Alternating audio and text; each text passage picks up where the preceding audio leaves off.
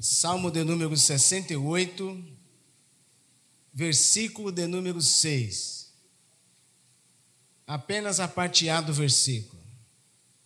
Está escrito assim: Deus faz com que o solitário more em família. Vamos orar, meus irmãos?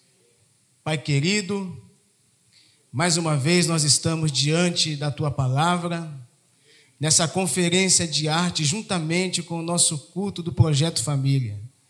Que prazer estar aqui com os nossos irmãos, Senhor, daqui da nossa igreja de Irajá. Fale conosco através da tua palavra, que os nossos corações e ouvidos possam estar abertos e atentos para ouvir aquilo que o Senhor tem para falar conosco. É o que nós te pedimos e te agradecemos em nome de Jesus. Podemos assentar, meus irmãos, em nome de Jesus. Meus irmãos queridos, como o tema foi proposto, a arte da convivência em família, ou de viver em família, eu mudei apenas essa expressão viver e coloquei a expressão convivência. Vamos lá. A família é a primeira comunidade a qual uma criança tem acesso. Olha a sabedoria de Deus. Deus cria o homem, Deus faz a mulher, Deus cria a mulher, e desse casal vem uma criança. Então, o primeiro contato que essa criança tem são com os seus pais. E dentro dela, que atitudes como demonstrar e receber carinho, compartilhar, respeitar, falar e escutar, entre tantas outras, são aprendidas por meio do convívio. Quem aqui é pai de criança ainda? Que está nessa fase que eu estou aqui. É a fase que a criança está observando tudo que você faz, sim ou não? Ela está vendo o jeito que você trata a sua esposa, ela está vendo o jeito que a esposa trata o esposo, a questão do ensinamento, a questão do aprendizado, de tudo aquilo que nós aprendemos dos nossos pais, nós queremos passar também para os nossos filhos. Então é, é uma metodologia muito simples. Você aprende e repassa o conhecimento. Então essa troca de afeto, ela é muito bonita e ocorre no seio familiar. Dependendo do contexto em que essa pessoa está vivendo ou vivenciando, se ele tiver um casal, uns pais abençoados, que ensina a questão do respeito ao próximo, respeitar aquele que é mais velho do que você, acerca da educação, essa criança possivelmente no futuro será uma criança também respeitosa e uma criança que vai estar no convívio familiar. Também, meus irmãos, há algumas etapas. Quem aqui é filho de quem aqui no meio da sua família não é só filho único, tem vários irmãos no meio da sua família. Você tem muitos irmãos. Olha aí, é aqui onde eu quero chegar aqui essa noite.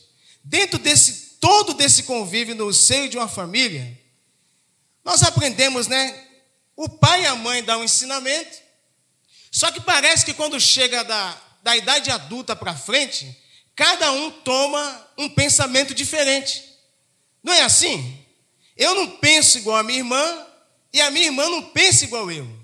O ensinamento foi o mesmo, a convivência foi a mesma, e isso é o que? É uma arte da convivência. A pessoa já nasce com o seu caráter e com os anos passando, o caráter dessa pessoa vai sendo definida. Então nós temos que tomar alguns cuidados para que não tenha divergências que são inevitáveis e venha trazer ensinamentos e não rupturas no meio dessa família. A nossa querida irmã que apresentou aqui agora, ela foi muito feliz em suas palavras. Viver em família é um grande desafio. Ou eu estou falando mentira? Viver em família não é para qualquer um. Poxa, pastor, será que você está usando a expressão certa? Sim. Meus irmãos, no meio de uma casa, vou colocar exemplo como a minha criação. Eu vim do estado de São Paulo, a minha esposa aqui do estado do Rio. É uma cultura totalmente diferente de uma para outra. Por mais que nós temos dois anos de diferença de idade, a cultura aqui do estado do Rio de Janeiro é uma e a cultura do estado de São Paulo é outra. Então isso é o que? É os desafios de uma convivência familiar. Cada indivíduo ele é único. Eu sou único. Você tem a única digital nesse planeta. A sua digital é só sua.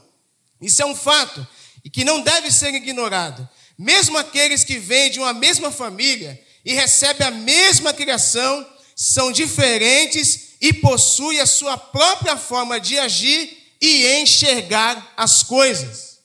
Vai ter assuntos na vida que você vai dominar bem. E o seu irmão que foi criado com você não vai ter a mesma facilidade que você tem. Não é assim, meus irmãos? Isso é uma arte. Isso é algo que só Deus pode explicar. E é exatamente daí que surgem as divergências, pelo fato de um ter o ponto de vista sobre o outro no mesmo assunto. Eu tenho um ponto de vista no assunto e o meu irmão tem um ponto de vista no mesmo assunto diferente do que eu.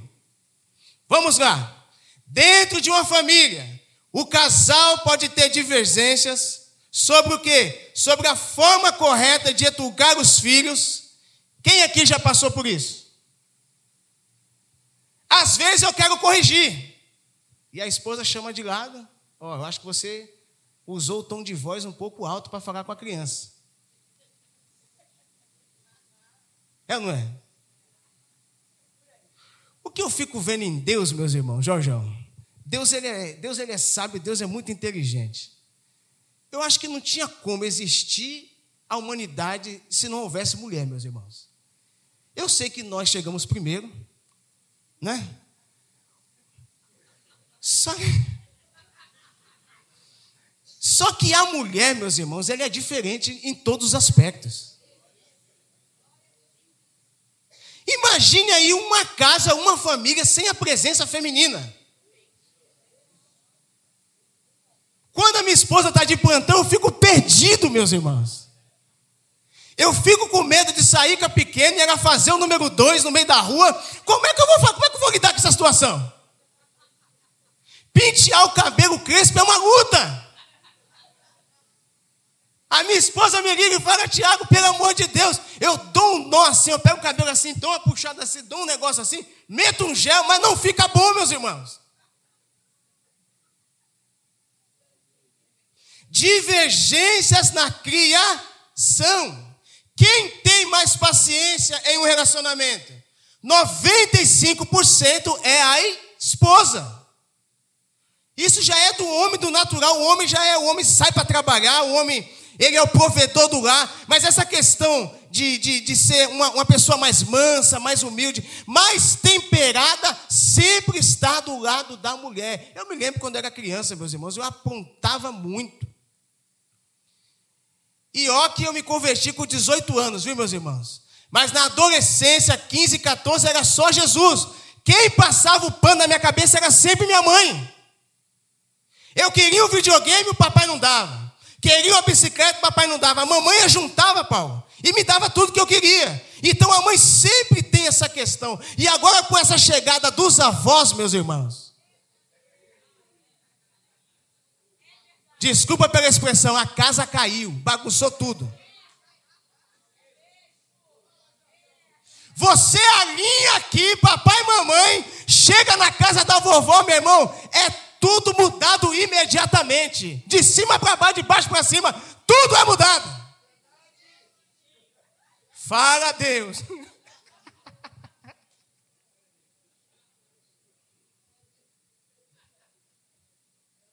Você está dando educação, eu estou aqui dentro das divergências da criação. Você educa direitinho. Quando chega na casa do vovô e da vovó. Eita. Quantos aqui conhecem o irmão Chiquinho lá do Meia? O irmão Chiquinho Aguiomar. Foi ele que viciou a minha filha no chocolate. Toda vez que nós chegamos à igreja do Meia, a Thalita vem, papai, cadê o vovô Chiquinho? Porque sabe do presente do chocolate que vai ganhar, meus irmãos. Criança não é boba, você tenta tirar o doce, mas chega na igreja, e igreja é lugar de bênção, né, meus irmãos? Aqui a gente come e come à vontade.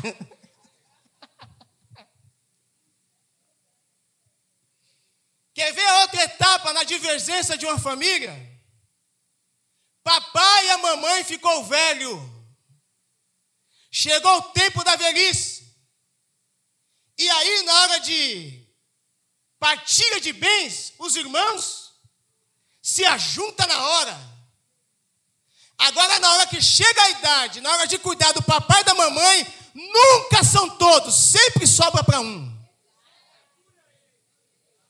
Jesus trouxe essa aqui agora ao meu coração.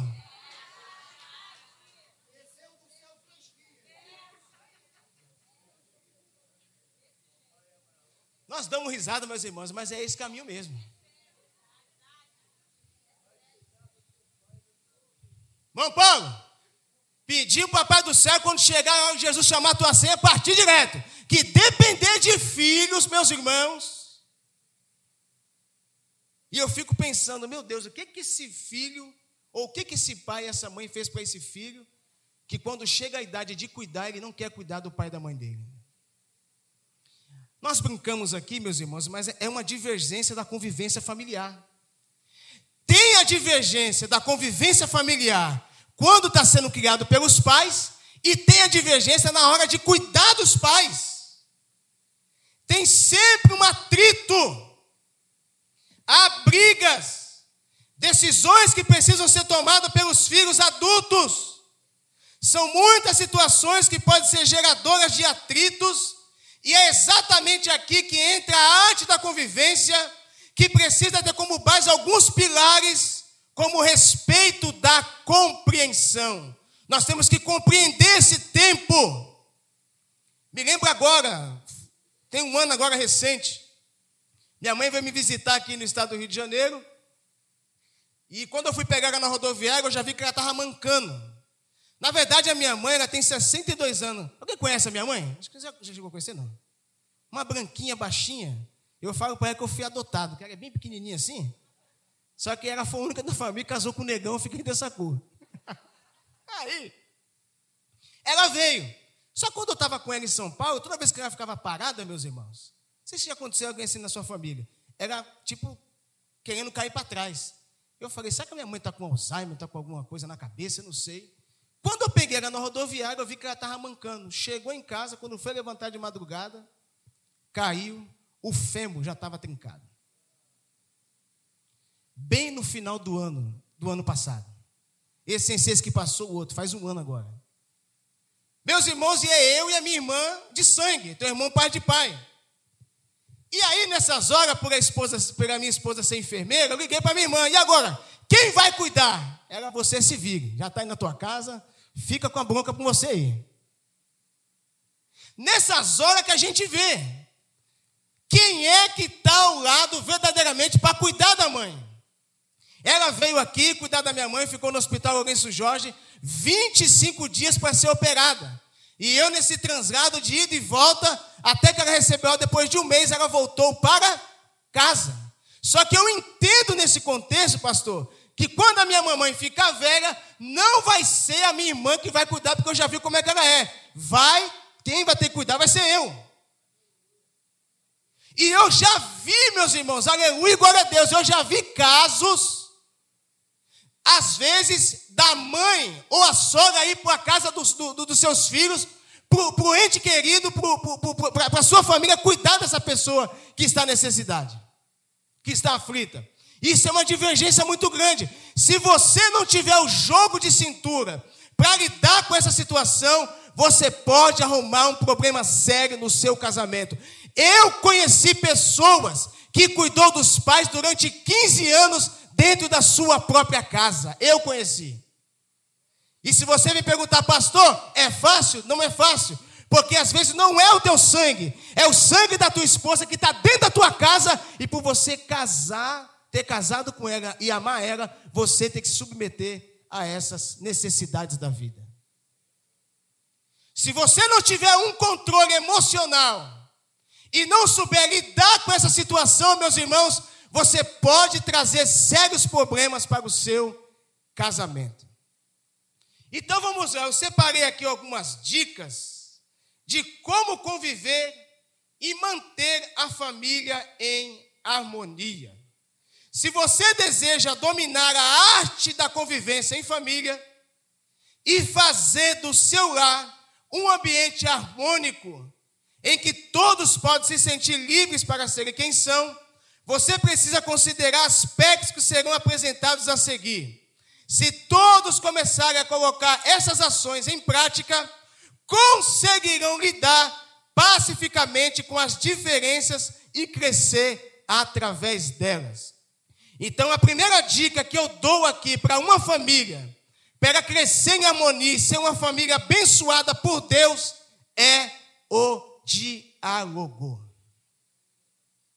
Precisamos ter esse ambiente de conversa em nosso lar. E quando eu digo de ambiente de conversa em nosso lar, não é sentar no sofá, meus irmãos, para assistir um programa de televisão, não é brincar, é um tempo separado para dialogar com a sua família. Nesses tempos a qual nós estamos vivendo, meus irmãos, estava aqui até conversando com os irmãos aqui quando eu cheguei. Eu tenho uma empresa de reforma e construção. Não existe mais aqui no WhatsApp, meus irmãos. Não existe mais aqui no WhatsApp o áudio para conversar com o cliente. Hoje em dia é tudo por escrito. E você está na luta trabalhando, não existe mais a fala expressada para fazer um contrato com alguém. Hoje é tudo digital.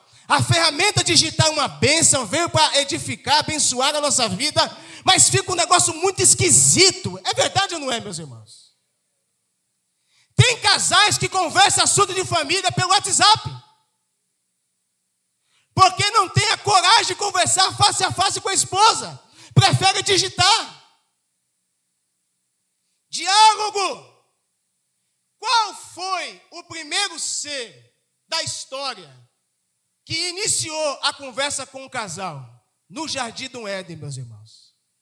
O texto diz que depois que Adão e Eva pecou, a Bíblia diz que no, no, no virar da tarde, Deus descia para conversar com Adão no jardim do Éden.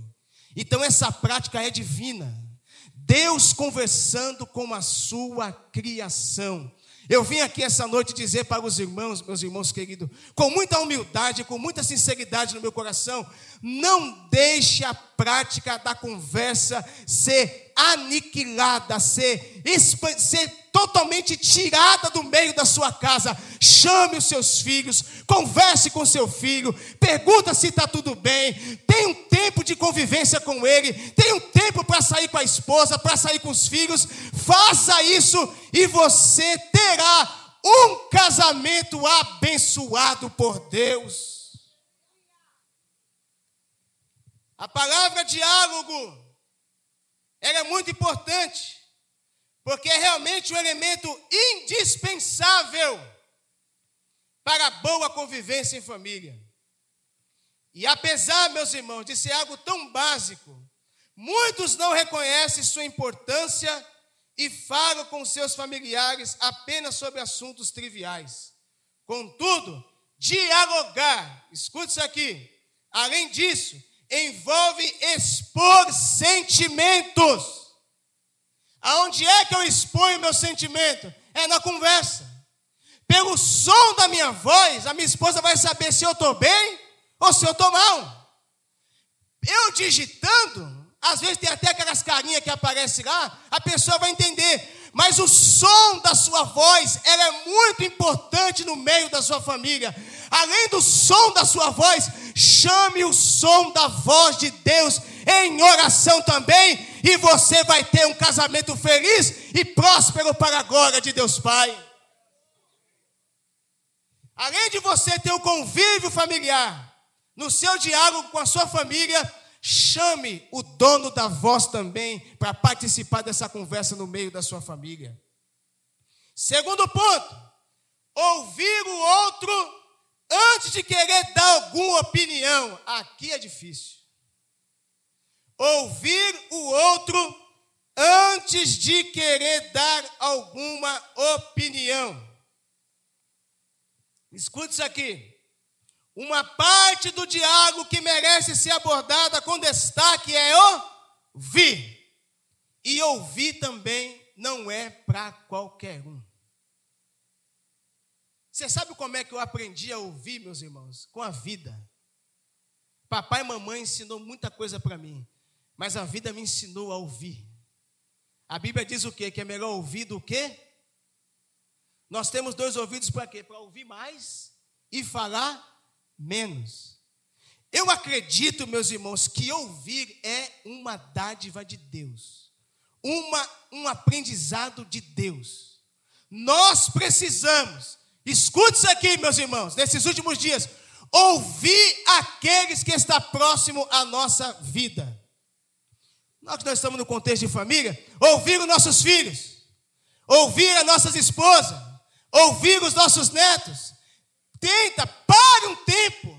Não queira só falar. Ouve a expressão da, da, da, sua família, ouve a expressão do seu filho, ouve a expressão da sua esposa. Quem sabe ela está querendo colocar algo que está dentro dela para você entender qual é o sentimento que ela está passando. Embora pareça que é óbvio, e que alguns ouçam os outros, a verdade é que nem sempre essa ação é realizada na essência, acolhendo verdadeiramente o que diz o outro. O que acontece em grande parte dos casos é que as pessoas apenas esperam a sua vez de falar, para depois ele falar o que ele quer falar verdadeiramente. E nós precisamos, nesses últimos dias, ouvir, meus irmãos. E eu sei que às vezes ouvir a correção do pai e da mãe não é difícil, é, é, não é fácil, é difícil. Só que nós precisamos ouvir o que os nossos pais o que as nossas esposas estão colocando no seu coração, expressando aquilo que está dentro dela. Diálogo com Deus e ouvir o nosso cônjuge. Diálogo com Deus e ouvir o nosso cônjuge. Terceiro ponto passar tempo de qualidade juntos. Está parecendo uma palestra de casais isso aqui, não está não?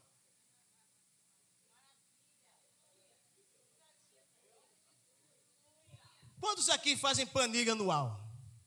Planilha anual. Eu nunca fiz. Esse ano 2023 eu falei, vou fazer uma planilha. No último dia 15 agora de, de abril, eu fiz seis anos de casado com a minha charmosa.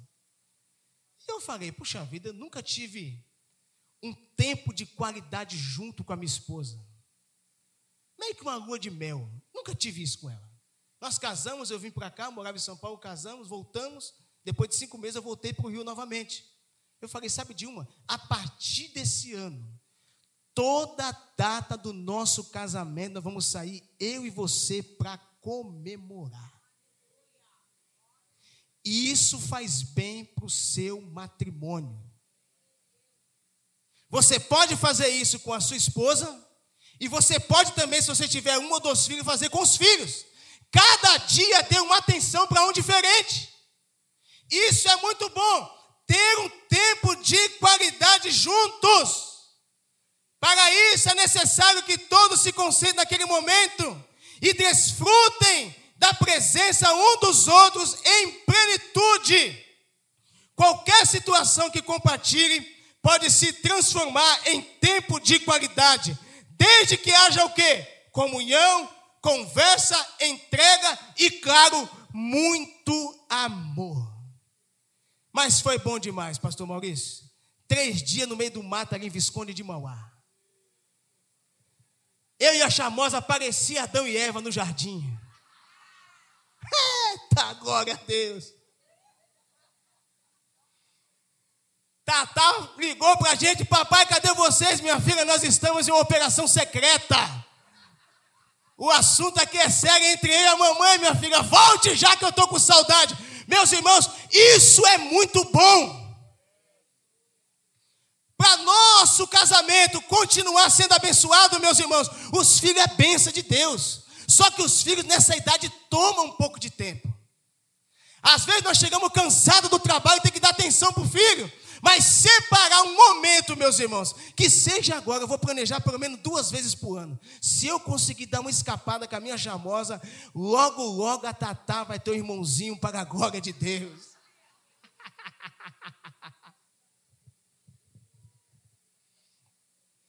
Quarto ponto, meus irmãos. Demonstrar o que? Afeto uns pelos outros. Lá vai a pergunta. Você se lembra quando foi a última vez que demonstrou afeto por um ente familiar? Você se lembra qual foi o dia que você elogiou a tua esposa? Esposa, você se lembra qual foi o dia que você elogiou a tua esposa? Você sabia que isso não tem idade, meus irmãos? Pode ter o casal mais antigo ali, eu acredito que quando Paulo elogia a querida esposa, ela abre o sorriso até hoje. Elogio não tem data de validade, meus irmãos. Pode ter 50, 60, 70 anos de casamento. Se você elogiar a companheira, ela vai ficar feliz. Sabe quando está vindo para o culto aqui colocando a roupa? Diga como você está bonita. Um irmão aqui me abraçou, falou, pastor, você está cheiroso. Eu falei, pelo menos uma coisa o homem tem que ter, é cheiroso. Porque na beleza não foi muito bom, mas pelo menos com perfume a gente resolve. Quando for se arrumar, meus irmãos, elogie a companheira. Mas, pastor, 30 anos de casado, elogie. 40 anos, elogie. Às vezes ele está um pouquinho fora do peso. Às vezes ela está um pouquinho fora do peso. Fala com carinho. Vamos praticar um exercício. Vamos fazer uma caminhada e as coisas vai se ajustando, meus irmãos.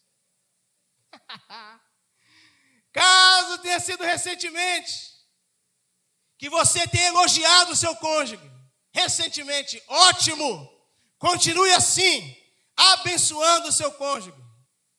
Para começar a fazer isso com mais frequência, os gestos de carinho têm o poder de fazerem bem a quem recebe e estimular as pessoas a retribuírem. Vou falar aqui da minha família, que é a minha base que eu tenho. A Thalita, com quatro anos de idade, quando ela se arruma, ela chega para mim. Eu acredito que quando, quando era pequena eu também fazia isso.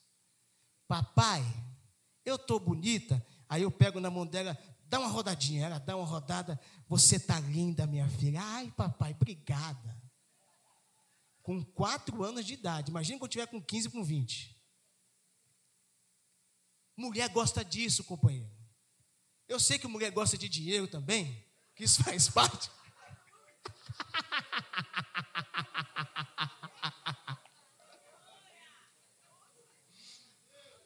Para Jesus!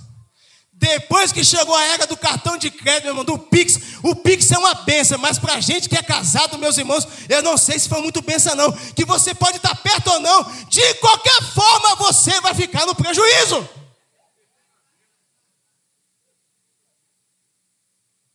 Ela gosta. Cabelo cacheado, meus irmãos.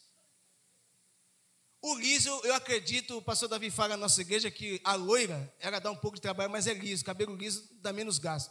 Mas o cacheado, meus irmãos, eu coloco o envelope do dízimo em cima do, do shampoo lá para ver se repreende o devorador. Mas o negócio não sai, não, meus irmãos.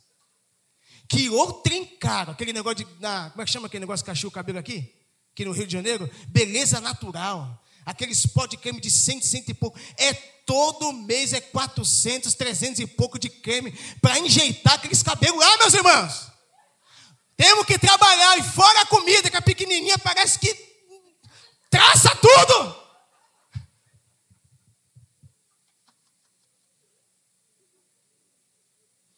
O elogio é muito bom. O afeto é muito bom. Então elogie, meu querido irmão. Elogie. Isso vai fazer bem.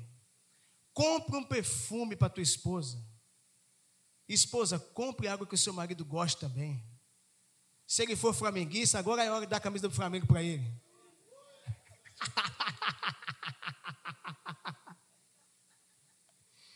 Isso vai demonstrando o carinho que você tem pelo seu cônjuge.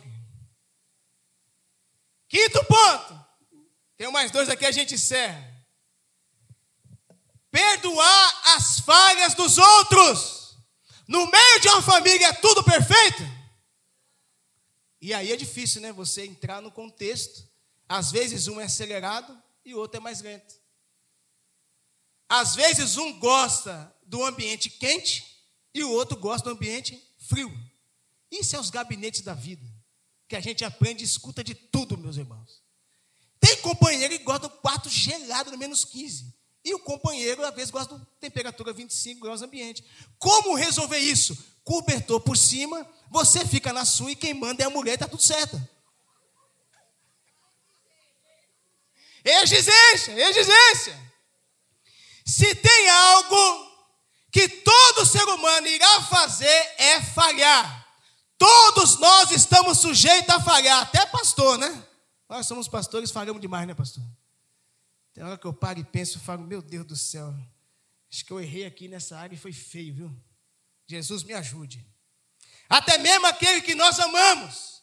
Falar sobre isso é necessário porque muitas vezes colocamos uma carga muito pesada sobre os ombros dos nossos familiares, principalmente os pais, classificando-os como seres perfeitos e infalíveis. Às vezes nós temos a expressão, a visualização dos nossos pais, que eles são perfeitos, e não são. Mudar essa percepção é entender que os erros fazem parte do processo de todos e é essencial para lidar com o quê? Com a serenidade quando algo assim acontecer. Então, meus irmãos, nós temos que reconhecer os nossos erros e perdoar aquele que nos rodeia.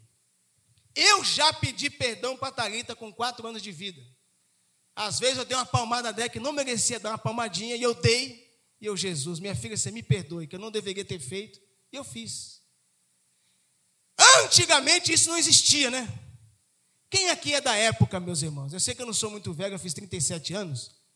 Que quando chegava uma visita na nossa casa, se nós passarmos no meio da visita, assim, só passar, na orelha voava que tudo que tinha, meus irmãos. Papai e mamãe só olhava, depois nós vamos conversar.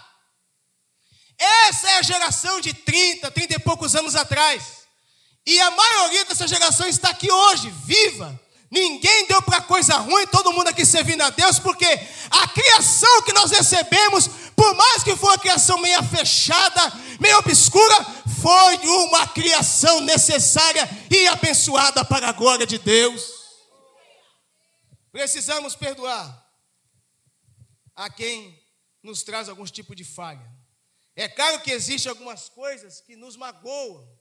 Entretanto, negar o perdão a alguém, principalmente a um familiar, pode trazer dores muito grandes para todos os envolvidos e aqueles que o cercam. Meus irmãos, o conselho do seu amigo pastor aqui: perdoe. Nós, como crentes em Jesus, nós precisamos dessa palavra perdão. Às vezes você nem errou, às vezes o culpado não foi você, perdoe do mesmo jeito.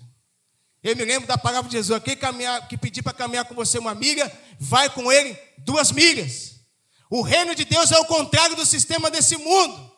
Sexto lugar, lidar com familiares com o mesmo carinho com que você lida com seus amigos. Tem pessoas que com amigo é uma benção, meus irmãos, mas em casa. Estou dizendo que o negócio aqui hoje é palestra para casais? Estreitou? Meu Jesus amado. Quantos alguém conhece pessoas assim? Com um amigo, meus irmãos, ele banca tudo. Ele quer pagar tudo. Com um amigo não tem horário para voltar. Vai sair para jogar um futebol, é aquela coisa, aquela agonia, vai comer um negócio, mas dentro de casa, ele é um pouco diferente. Algumas pessoas têm mais intimidade e carinho com os amigos do que com os membros da sua própria família. Isso não pode acontecer em hipótese alguma. Vou repetir: Isso não pode acontecer em hipótese alguma. O melhor amigo, a melhor amiga que você tem é a sua esposa e os seus filhos. Os de fora são uma bênção, companheirismo na igreja é uma bênção, mas não substitua a amizade que Deus colocou no meio da sua família, que é a sua casa. A sua casa é a base para tudo no meio dessa sociedade. Ter amigos é muito bom, meus irmãos. Sair para comer um negócio é muito bom, mas não troque a amizade que você tem aí fora, por mais que seja amizade antiga, mas depois que vem a família, o negócio muda. A coisa agora é para o lado da sua família. Embora as amizades sejam verdadeiramente importantes, é preciso se atentar também para a qualidade das relações familiares, porque elas são para um longo tempo da sua vida e nada poderá mudar isso. Pense nas ações que direcionam os amigos e fazem falta no convívio em casa, como o quê? Como atenção, repito, diálogo, solidariedade. Então, encontre maneiras de começar a praticá-las em família. A sua família é a base da sua história com Deus. A família que Deus colocou na sua vida é a família que você tem que amar, respeitar, cuidar, dialogar, orar, interceder, sair em família. Desfrute da bênção que Deus colocou sobre a sua vida, que é a sua casa. Quantos entendem isso, meus irmãos? Levante as suas mãos e aplauda Jesus com alegria nessa noite.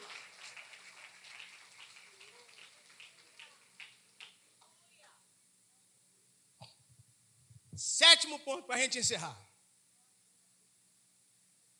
De tudo isso que eu falei, a Bíblia diz o quê? Não sede só ouvintes, mas sim praticantes da. O que você recebeu aqui hoje, a criação que eu vou dar para a Thalita, eu acredito que é a criação que ela vai dar para os filhos dela. E assim sucessivamente. Por fim, é preciso dizer que a melhor maneira de ensinar todas essas ações aos seus familiares é através do exemplo. Seja exemplo de marido, seja exemplo de um bom pai. Esposa, seja exemplo de uma boa esposa. Cuide da família que Deus confiou nas tuas mãos. E que essa estrela maior que nós aprendemos aqui essa noite, que é Jesus, ele possa ser o centro dessa família.